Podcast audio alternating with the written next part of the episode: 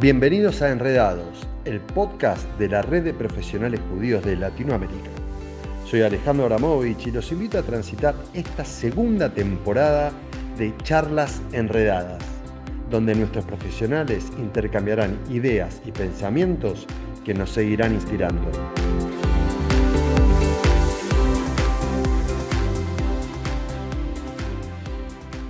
Bienvenidos a esta segunda temporada del podcast de la red de profesionales judíos de Latinoamérica. Esto es Enredados. Mi nombre es Alejandro Abramovich y los voy a estar acompañando durante toda esta nueva temporada que vamos a rebautizarla, si se permite esa expresión, y la vamos a llamar Charlas Enredadas.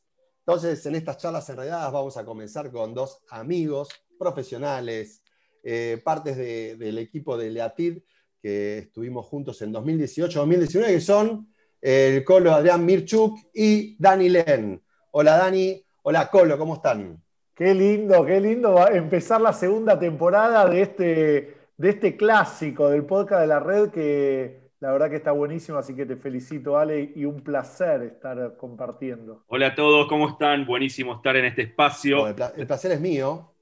La verdad, un lujo. Primero, la primera temporada fue de lujo y todos los que todavía no la escucharon, les vamos a dejar acá en los links del anterior. ¿Cuál es tu capítulo preferido? Ya empezamos desordenado, empezamos enredado, pero ¿cuál fue tu capítulo preferido? ¿Cuál el cual Ale? Eh, para recomendar, el que te está escuchando. Empiezo yo, empiezo yo, tengo el de Moni Kuliukar, fue como muy arriba, y también me, me motivó mucho el de Jesse Rosenbaum, y después eh, de eso, la verdad que pegamos ahí una, relación y estamos ahí pensando cosas juntos. bueno, fueron ocho capítulos, fueron ocho entrevistas diferentes. Siempre me gusta mucho charlar con Marcelo Polakov, tu historia de cómo inició y todo ese proceso fue muy bueno y definitivamente el capítulo con Mónica Kuliukar no, nos impactó, nos dejó un aprendizaje, nos desafió como red, nos desafía como profesionales judíos Así que esos están en mi top 8, en este top 10. Yo me los devoré todos también. Voy a decir que de Mariana Schmucklier me encantó, Schmucklier me encantó, pero me voy a quedar con el de Anabela. Recordame el apellido Anabela. Jaroslaski.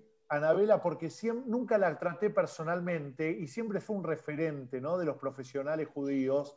Y me parece que nos hizo un regalo contando con tanto detalle la comunidad de Venezuela y todo. Para mí fue como una capacitación constante, escucharla y saber, y de cada palabra que ella decía me iban saliendo como ideas para tratar de hacer o proyectos para, para donde estoy. Sí, creo que de cada capítulo podemos encontrar, o cada uno va a tener su preferido, o los dos que más le gustó, pero lo lindo me parece que en todos los capítulos aprendimos algo. Hay historias buenísimas y experiencias que son buenísimas para tener en cuenta. Bueno, Colo, Dani, me gustaría, yo los estoy tratando ya de che prácticamente, eh, pero quizás haya gente que nos está escuchando por primera vez, que no nos conozca. Yo ya me presenté como host de este espacio, me gustaría por lo menos que se presente cada uno un poco en quién es, qué hace, en pocas palabras, como para ya ponernos en sintonía de lo que es esta charla enredada. Mi nombre es Dani Len, acabo de cumplir 40 años, tengo, me considero un profesional comunitario argentino apasionado de la educación, el deporte y la recreación, siendo la educación el eje en mi vida también. Y mis comienzos en mi comunidad amada Bami Betam, 10 años en el country, mi refugio en toda la parte de la drajá y el deporte, 10 años dirigiendo el Departamento de Juventud de CISAB y Mi Corazón Late Naranja también, y hace 20 años trabajando en la Escuela Martín Buber, que sigo actualmente con proyectos educativos, innovadores, y hace dos años haciendo mis primeros pasos fuera de la comunidad, en un country en zona norte de, la, de Buenos Aires, se llama el Country Miraflores, que eh, no es de la colectividad, pero van muchísima gente de la colectividad, siendo mi primera experiencia fuera, extrañando también, por supuesto, un poco, pero la verdad que disfrutando también y creo que, que me permitió agrandar un poco el espectro y seguir creciendo. Excelente. Colo. Bueno, eh, acá voy a revelar, en realidad lo revelaron ustedes porque muchos no saben cómo me llamo. Eh, Colo, Colo, Colo, pero bueno, Adrián Mirchuk es mi nombre, 40 años recién cumplidos como Danilén, estoy casado con Devidana, tengo tres hijas, Vengo del barrio memorable de Villa Lynch, al igual que el señor Ale Abramovich. de donde salieron muchos baluartes de la comunidad judía. Bueno, formación, músico, diseñador gráfico, eh, estudié en el seminario rabínico también, en el Instituto de Formación de Hassanim, mucha formación comunitaria. Después de estar, bueno, en mi querida Villa Lynch, después pasé por, por algunas otras instituciones. En Mataderos conocí a mi esposa. Después estuve 11 años en NSI Emanuel de Fundación Judaica y ahora hace 8 años estoy en Amijay, hace tres como director ejecutivo. Y la definición de, Dani me gusta también, me sumo a esa como profesional de la comunidad judía, con todas las virtudes que tiene eso y con algunas cosas que quizás no son tan buenas y, y está en nosotros poder cambiarla y arreglarla. Quería solo, Ale, que si algún profesional de, no sé, de Brasil, de Chile, de Uruguay, quiere saber un poco más de Villa Lynch, por favor que pregunte, por lo menos en el chat que tenemos de los profesionales, es un, capítulo aparte, Villa Lynch. Es un capítulo aparte lleno de emociones, lo vamos a dejar para otro podcast. Yo creo, yo creo que Leatid debería incluir un módulo que se llame Villa Lynch. Totalmente, totalmente.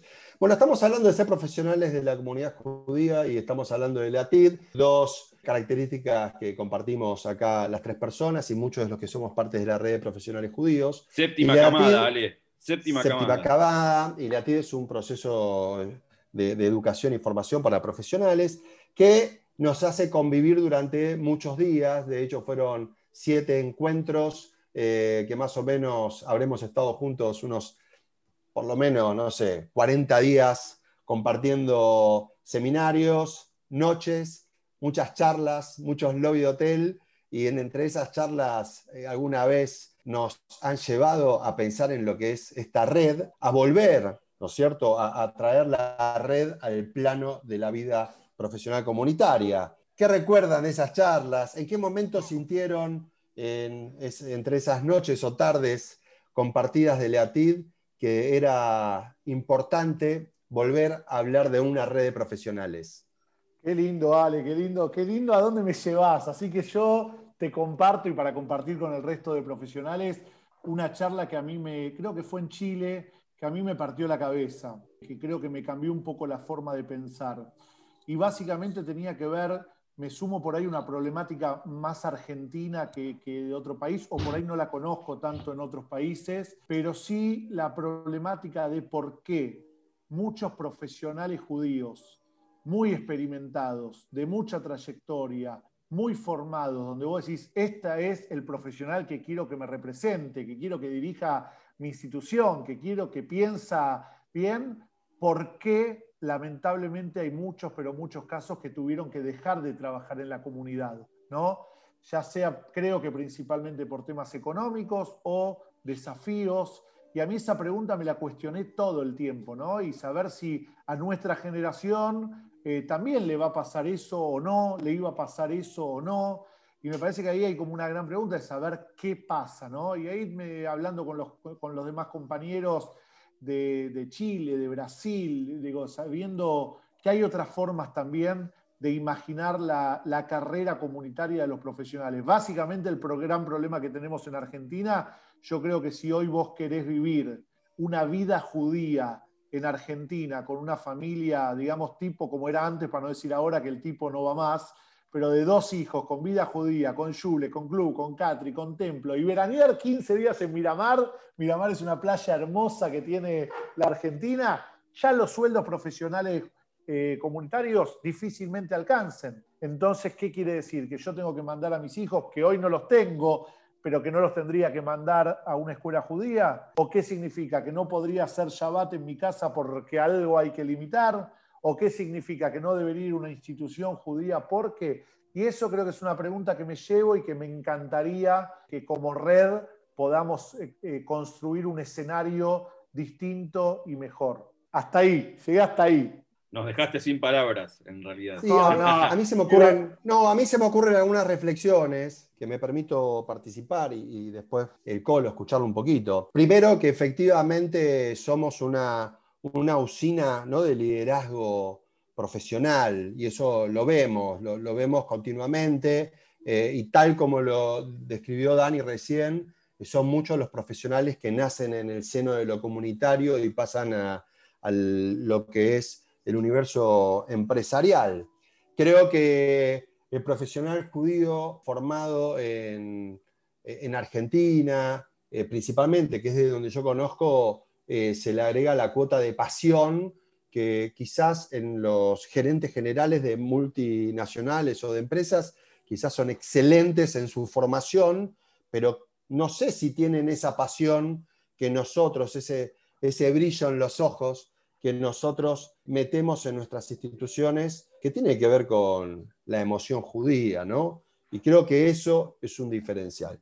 Por ahí, lo que yo cuestionaría, y a mí como profesional comunitario me gusta cuestionar y me pregunto, y vuelvo siempre a la misma pregunta, es por qué en instituciones donde muchas de las personas que, son dirigentes eh, y dirigen las comunidades son empresarios, son industriales, son personas que, están en ámbitos privados, por qué muchas veces no ven a sus propios profesionales de la comunidad como ese profesional calificado que lo quieren mantener, que le quieren dar todo en su empresa para hacerlo mejor, para hacer de su empresa la mejor. Por ahí es una pregunta que estoy haciendo y no sé si, si es justa. Porque es, otro, es, otro, es otro gran tema, como lo hablamos siempre. ¿Cuál es la relación entre el dirigente y el profesional? ¿Y cuál es la, cuáles son las responsabilidades nuestras como profesionales que a veces no plantamos bandera para decir cómo deberían ser las cosas?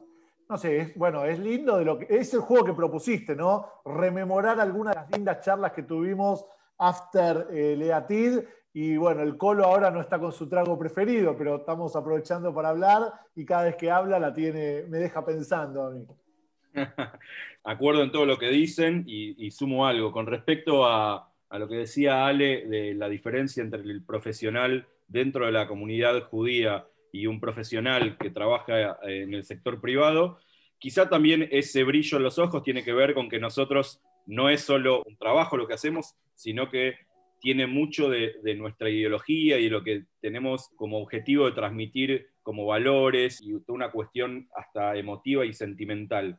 Y lo segundo que tengo para sumar es que esto es tremendamente una de las charlas que teníamos durante el EATID con el trago en la mano y me encanta que se genere esto en este nuevo podcast que estamos armando. Después, después espero que digas cuál es tu trago preferido, pero la, la premisa que traigo, vale como para cerrar el tema y escuchar cuál es, la pregunta, la charla que se quedó el colo, es, yo hubiese querido que muchos de los profesionales que yo admiré y me generaron mucho tiempo, admiración pura por su gestión, no estén hoy dirigiendo grandes empresas, bancos, multinacionales y todo, y que estén dentro de las instituciones. El por qué es porque cuanto mejores profesionales judíos tengamos en las instituciones, nuestras instituciones judías van a estar mejor, simplemente queriendo lo mejor para nuestra comunidad.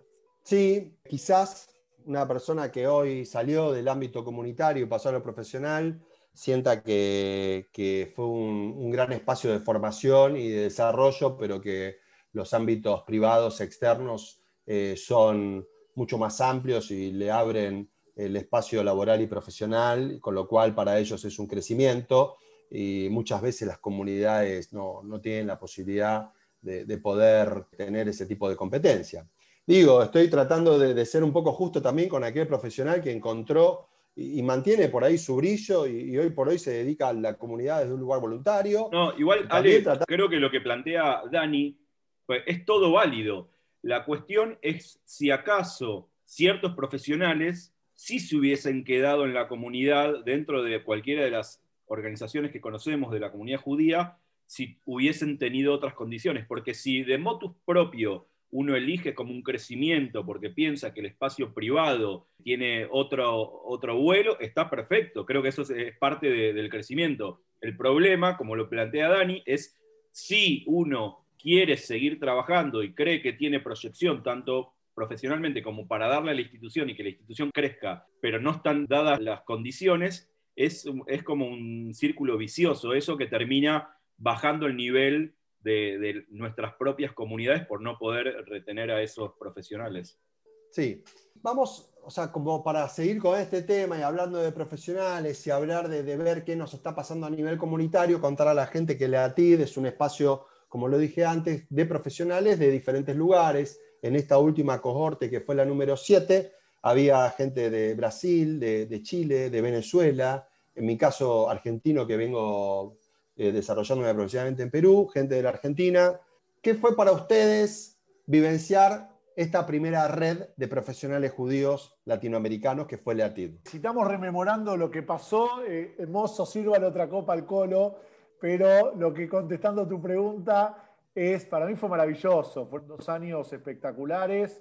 Yo siempre quise hacer LEATID porque sabía que mis grandes referentes los habían hecho y después de muchos años que no se hizo, me sumé sin tener claro quién, pero fue dos años de, constante aprendizaje y agradecimiento. La verdad que fue muy, pero muy lindo. Y poder, creo que uno de los aprendizajes, más allá de los contenidos duros y de, y de las materias y de todo, poder relacionarme, eh, por ejemplo, en los viajes, cuatro o cinco días, once días en Chicago, con un universo diferente. Por ejemplo, eh, nosotros teníamos en el grupo, bueno, los tres Aris, tres rabinos, que yo nunca había compartido, después de trabajar 20 años dentro de la comunidad judía argentina, nunca había compartido mucho con rabinos, como que a veces estamos, nos mostramos nosotros mismos, eh, ¿no? marcamos ciertas, no sé, separaciones o no, ninguna mala intención, pero se genera y ver tres rabinos tan capaces, tan, no sé, como bien predispuestos al trabajo en equipo, al compartir sus saberes, como que me encantó, fue como un aprendizaje, decir, mirá todo lo que es la comunidad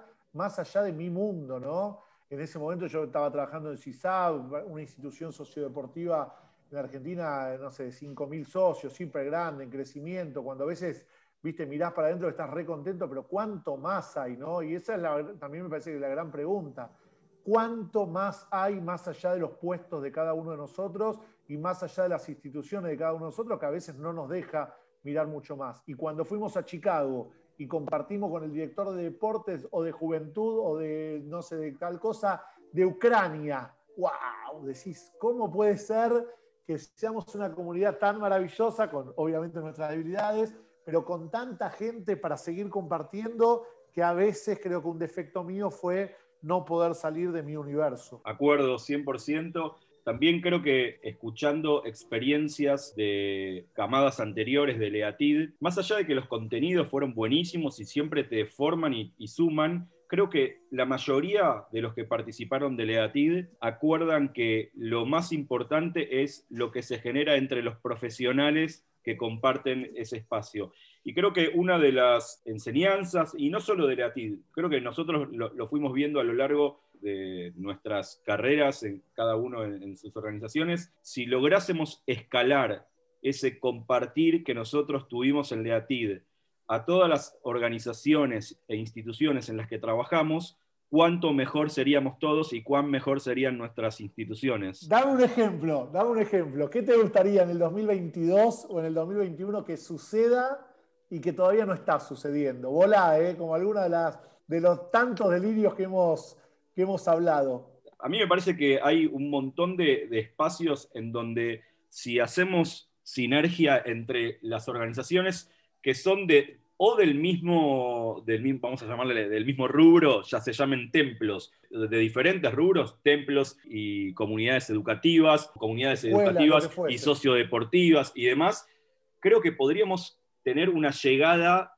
que haciendo cada uno la suya nunca la vamos a tener. Y por el defecto profesional que tengo, que lo miro más desde el lado de una comunidad religiosa, llega una festividad como la que pasó hace poquito, que es Purim, y más teniendo en cuenta el contexto de la pandemia, si hubiésemos hecho algo todos juntos, hubiese tenido un impacto y una llegada que solos nunca, nunca la vamos a tener. Y, y nos desaprovechamos y no nos compartimos información. Y hay mucho ego y mucho celo y a ver qué va a hacer este y qué va a hacer el otro, y a veces frustración porque cuando tratás de hacerlo eh, surgen cuestiones eh, políticas o también eh, yo creo que nosotros tenemos la responsabilidad de romper con ese paradigma que hasta ahora lo charlamos mucho, sentimos que hubo de cada uno cuida su quinta. Es muy difícil que tengamos un buen futuro si no ponemos el foco más allá particularmente de lo que queremos, en que aparte de lo que queremos, uno de los focos tiene que ser que lo tenemos que hacer con el otro. Sí, me, gustaría también tomar tu, desafío, Dani, y pensar qué podemos hacer todos juntos, o qué me gustaría que suceda como un sueño de máxima de acá a un año, dos años, y saliendo un poco de la problemática casi endogámica de la comunidad judía de la Argentina, Eh, yo pensaría en cómo todos juntos, profesionales y líderes de la comunidad judía a nivel latinoamericano, cómo podemos crear una visión compartida de qué Latinoamérica judía queremos y qué Latinoamérica judía podríamos proyectar de acá a 10 o 20 años. A ver, para mí, desarrolle. Tirame, dos, tres, dos, tres sueños, dos, tres ideas. Y primero un estudio demográfico que pueda tener un impacto con respecto a los proyectos. Saber demográficamente qué va a pasar con las comunidades, principalmente aquellas comunidades pequeñas o boutique, como nos gusta autorreferenciarnos, que tenemos poca gente, 2.000 personas, Paraguay 1.000, 1.500 personas, eh, hay comunidades que están en una situación delicada y que un estudio demográfico serio podría más o menos presagiar los próximos años y hacia dónde vas y hacia dónde va a ir tu inversión y de qué manera por ahí las instituciones centrales a nivel internacional deberían agarrar y hacer hincapié en cómo profundizamos la ayuda en una comunidad, por ejemplo, como la de Ecuador, no sé si institución central que sea, al que le caiga el saco que se lo ponga, ¿no? Pero digo, desde ese lugar creo que sería un sueño a futuro, ¿no es cierto? Y creo que hoy están dadas las condiciones para hacer ese pensamiento en conjunto. Y no sé si se hace. No sé ni siquiera si Argentina hoy tiene ese espacio para decir, bueno, llamemos a, los, a los profesionales de todas nuestras instituciones, el abanico es enorme, sociodeportivos, templos, colegios, eh, fundaciones, etcétera, etcétera. Y bueno, ¿cómo queremos ver la comunidad de acá 10 años? ¿Cuáles son nuestros desafíos? ¿Cuáles son nuestras oportunidades? ¿Hacia dónde queremos ir? Digo, vos preguntaste, Dani, que vuele, ese es mi vuelo. Algo de lo que también compartimos como con cierto agrado en diferentes ocasiones cuando tuvimos la oportunidad de escuchar en clases o, incluso en podcast o, en algunos espacios virtuales en este año de pandemia, es la utilización de los datos. Más todavía en Argentina que no estamos tan acostumbrados a trabajar con datos, sino en Argentina sabemos, es todo más el empuje, la creatividad y quizás no con tanta información. Yo creo que en línea con lo que dice Ale, algo serio, eh, aparte de la demografía, también sería hacer un estudio serio con cuáles son las instituciones, los espacios físicos con los que contamos, porque incluso todo de alguna manera se termina haciendo el cuello de botella con las cuestiones económicas. Y quizás lo que no falta es plata, quizás lo que no falta es plata, lo que falta es trabajar juntos, es ver que tenemos mucho más espacios de lo que necesitamos, tenemos mucho más presupuestos separados de lo que necesitamos y quizás haciendo un trabajo en conjunto podemos optimizar nuestros recursos, para que eso, eso que tanto soñamos, como que la comunidad judía de Latinoamérica siga en crecimiento, sea una realidad y no, no se vaya para otro lado. Recuerdo que no fue un podcast, pero fue, fue la primera charla que tuvimos de la red de profesionales judíos de Latinoamérica y que nuestro invitado fue Jorge Schulman.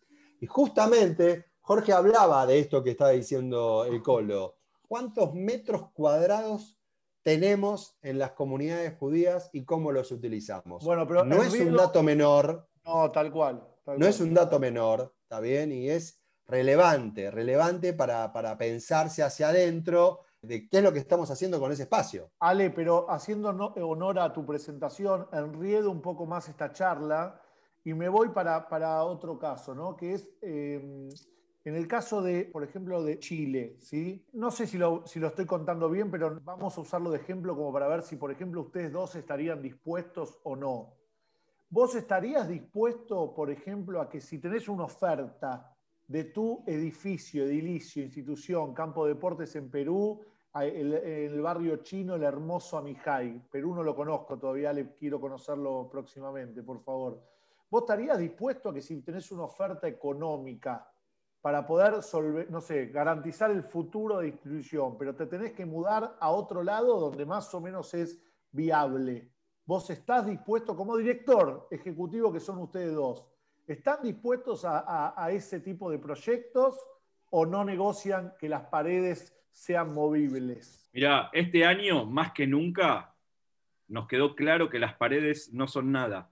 Yo creo que eh, lo que decía Ale con la charla de Jorge a principio de, año se reforzó muchísimo durante el año donde vimos que la mayoría de nuestras organizaciones se tuvieron que reinventar y fabricar espacios virtuales. Y hubo cierto cambio de gente que, bueno, ahora que puedo ir a cualquier eh, clase de no sé qué eh, por Zoom o por Facebook, ahora no estoy solamente ligado por una cuestión geográfica algo de eso sucedió, pero lo que me parece es que si nosotros no hacemos ese pressing ahí de, la necesidad de evaluar realmente esto que vos decís, por ejemplo, de si una organización tiene que prescindir o debería hacer fuerza para dejar su edificio con todo el orgullo que eso, que eso tiene, es muy difícil que esto tenga como un, camino limpio para adelante. Yo, retomando la pregunta de Dani, yo definitivamente sí.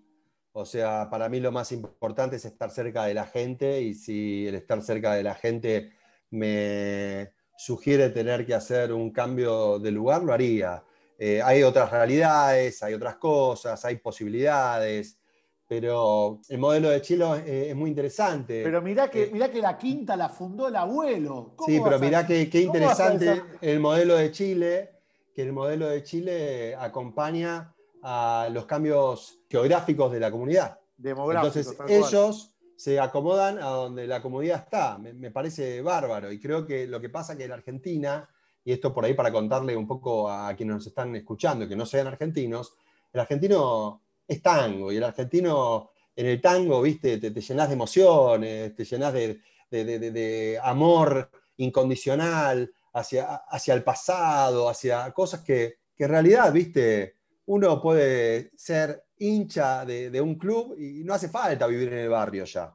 Nosotros le damos demasiado valor al barrio, le damos demasiado valor al domicilio principal. Mirá lo que nos pasa al Colo y a mí con Villa Lynch, y tuvimos Villa Lynch, pero podía haber sido seguramente otro lugar.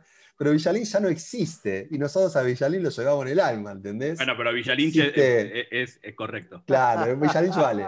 Pero a eso me refiero. Dani, eh, Colo, quiero solamente contar un poquito a la gente que nos escucha, que sepan que en este, en este séptimo edición de Leatil que tuvimos, como dije antes, las nacionalidades donde venimos, pero sí empezamos a hacer una red muy interesante, porque esta red tenía gente de sociodeportivas, tenía gente de templos, tenía gente de escuelas, tenía gente de, fundaciones, gente de, diferentes ámbitos de desarrollo profesional judío. Y bueno, dimos un paso más y definitivamente podemos decir que una noche fresca del mes de noviembre del 2019 eh, refundamos la red en un bar de Chicago en un bar de Chicago. Me encanta lo que decís, el refundamos, porque no podemos dejar de hablar de esta red de profesionales judíos eh, de, del hoy sin saber que durante mucho tiempo existió y de la mano de gente que, estuvo en, grandes puestos y sigue estando, existió y que para nosotros es una, es una continuidad de esa red, sin lugar a duda, y que nos hemos juntado y que hemos visto sus, su papelerío y sus fundaciones y sus bases y lanzamos esto con todo el empuje, como decimos siempre en cada uno de los encuentros, que sea una red de profesionales judíos pensando exclusivamente en las instituciones judías comunitarias de Latinoamérica y con esta premisa que por ahí salió un poco antes, que cuanto mejores sean los profesionales judíos, más capacitados, más preparados, más experimentados, mayor contacto tengan, mejores redes de contacto tengan, van a poder liderar las instituciones de la mejor manera. Y si las instituciones están bien lideradas, vamos a poder tener una comunidad, ahí sí yo creo que más fuerte, y la responsabilidad no la vamos a delegar en el otro, y vamos a decir a todas las preguntas que hiciste vos, sale con mucho criterio, que me la dejaste pensando, es, bueno, ¿cuál es nuestra responsabilidad frente a ese tema? ¿Qué tipo de instituciones queremos nosotros en 3, 5, 10 años? Y saber que parte de la de la responsabilidad de eso la tenemos nosotros.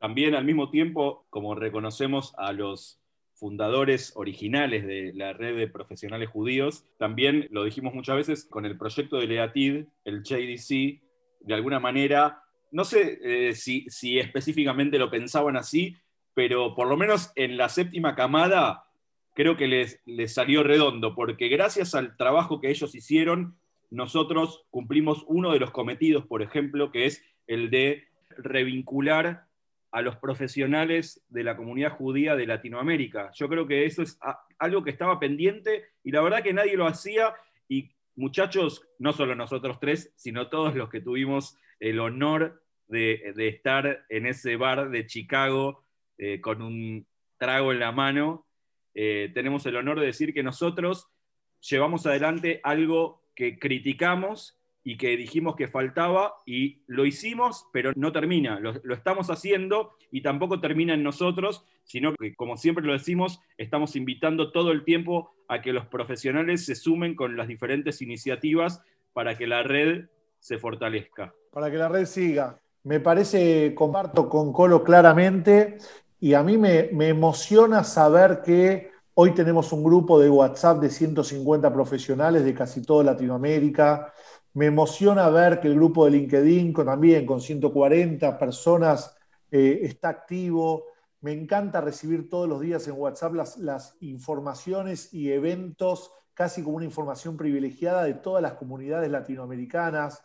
Entonces me parece, bueno, la base de datos, saber que en el 2020, en plena pandemia, pudimos organizar nueve encuentros de intercambios, de conocernos, y que lo más valorado para la mayoría de los profesionales es simplemente conocer a alguien que no habían conocido. Y bueno, el ejemplo, Ale, que nos contaste vos la vez pasada, digo, todos los eventos que hicieron gracias o a partir de lo que la red se generó, ¿no? Como Sucot sin fronteras y demás, con un, montón, con un montón de comunidades, gracias simplemente a conocernos. Y me parece que ahí está la clave de, de toda la riqueza, que si nosotros simplemente nos conocemos y compartimos tiempo, tenemos la posibilidad de generar un montón de cosas. Después, obviamente, está la pregunta, ¿Somos realmente generosos? Todos decimos y estamos de acuerdo que queremos trabajar en equipo, pero ¿realmente somos capaces de entregar nuestra información? ¿Somos capaces de darle algo a un compañero y que, bueno, son muchas preguntas que ojalá podamos construirlo y que todos los proyectos y planes que se vienen para este 2021 a mí me, me encantan y ojalá podamos seguir contando con el apoyo de todos, porque esto ya creció y extendió de una forma maravillosa. Me gustaría correrlos ahora un poco de este espacio de, refundadores o de repensadores de la red y quiero ponerles en, lo quiero, los quiero poner en lugar de usuarios de la red. Gente que fue invitada, que está en la red. Me gustaría preguntarles qué le demandan ustedes a la red. ¿Qué les gustaría que la red les aporte? Voy yo, comienzo. A mí lo que más me, me gustó, por ejemplo, de este año es tener la posibilidad de escuchar o de encontrarme mano a mano, pero por Zoom, ¿no? Eh, con gente que yo respeto, admiro y sé que están haciendo cosas increíbles y la verdad que no lo conocía. Tener el espacio de encontrarme con el rabino Ale Abruj y poder estar en un espacio de 20 minutos, de charlar y hablar y que me conozca y conocerlo, me pareció un espacio que, es impresionante, que obviamente va a depender de mí, qué, qué capitalización le puedo dar a eso en el buen sentido tener la posibilidad de hablar con el director ejecutivo CEO de Hebraica San Pablo, admiración que, hablo, se me fue el nombre, de Gaby, ¿no? Gaby, Gaby Mileski. Poder escucharlo, poder hablar, poder llegar a esos accesos, que vos decís siempre Hebraica San Pablo fue una institución, viste que decís, wow, ¿no? Y poder hablar y, bueno, que nos escuche. A ver, me parece que hay algo ahí que, que a mí me entusiasma, ¿no? Lo mismo en Argentina, no sé, con, la posibilidad de hablar con Ari Genick, el director ejecutivo de ACOAS, como siendo ACOAS la institución que es, o Néstor Bacher dirigiendo el Vialic de Voto, o no digo, me, parece que me, me, dio la posibilidad de estar en un universo que me gusta estar y que siento que aprendo y que trabajando solo es mucho más difícil. Y hoy tener la posibilidad de levantar el teléfono y hacer una consulta a cualquier director o compañero de cualquier comunidad para saber, che, ¿cómo hicieron ustedes con este tema? ¿Cómo hicieron con el otro? A mí eso la verdad es lo que, es lo que me fascina. Y sumado a que entre tantos tenemos tantos contactos que siempre alguno te facilita la posibilidad de contactar a algún orador o llegar a algún espacio para poder eh, mejorar tu información o tu acceso y demás. Y obviamente eso en lo personal me, me, genera herramientas y en lo profesional me da más armas para conducir mi institución. Con lo cual, la verdad que a mí me, estoy feliz. acuerdo. Personalmente me parece que uno de los valores o de las herramientas más importantes que te brinda ser parte de la red tiene que ver con no sentirte solo también. Es que tenés a mano, un como decía Dani, un montón de gente a la que le podés consultar diferentes cosas. No a todos le vas a consultar todo, pero tenés 150 personas que trabajan en diferentes organizaciones. Hasta hay esta especie de de relación de confidencialidad en donde nos contamos cosas que, no, que únicamente nos vamos a contar entre nosotros y se genera una relación de confianza que antes de esto no estaba, porque no existía el espacio en donde vincularse. Me parece que es tan rico que todavía nosotros mismos no lo podemos identificar. Y que eso es maravilloso, ah, Le Colo, lo que vos decís esto, porque hay grupos de donde los directores deportivos estamos juntos, donde los directores de escuela están juntos, donde los rabinos están juntos, donde las instituciones solidarias se encuentran. Pero esto es total, con lo cual,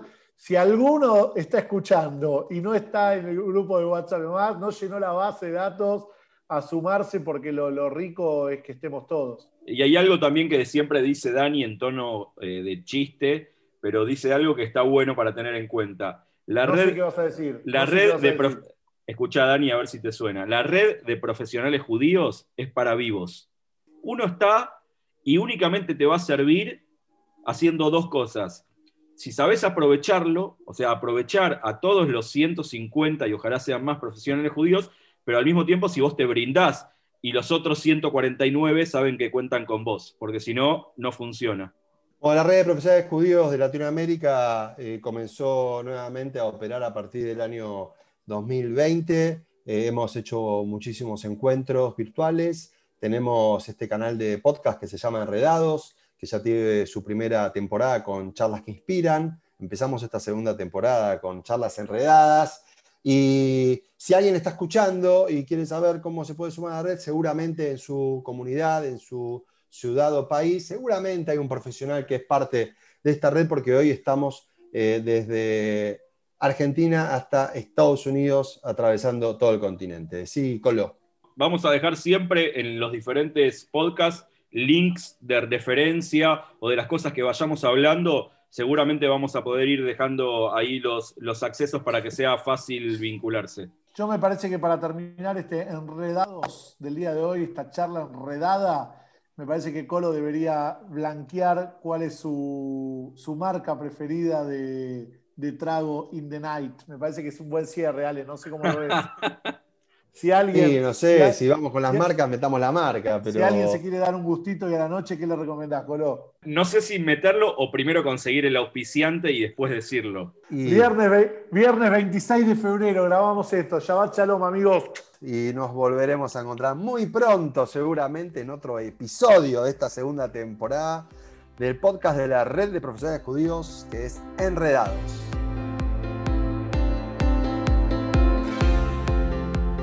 Esperamos que hayan disfrutado de esta propuesta y agradecemos que compartan este espacio junto a la red de profesionales judíos de Latinoamérica. Estamos ansiosos por presentar el próximo podcast. Hasta pronto.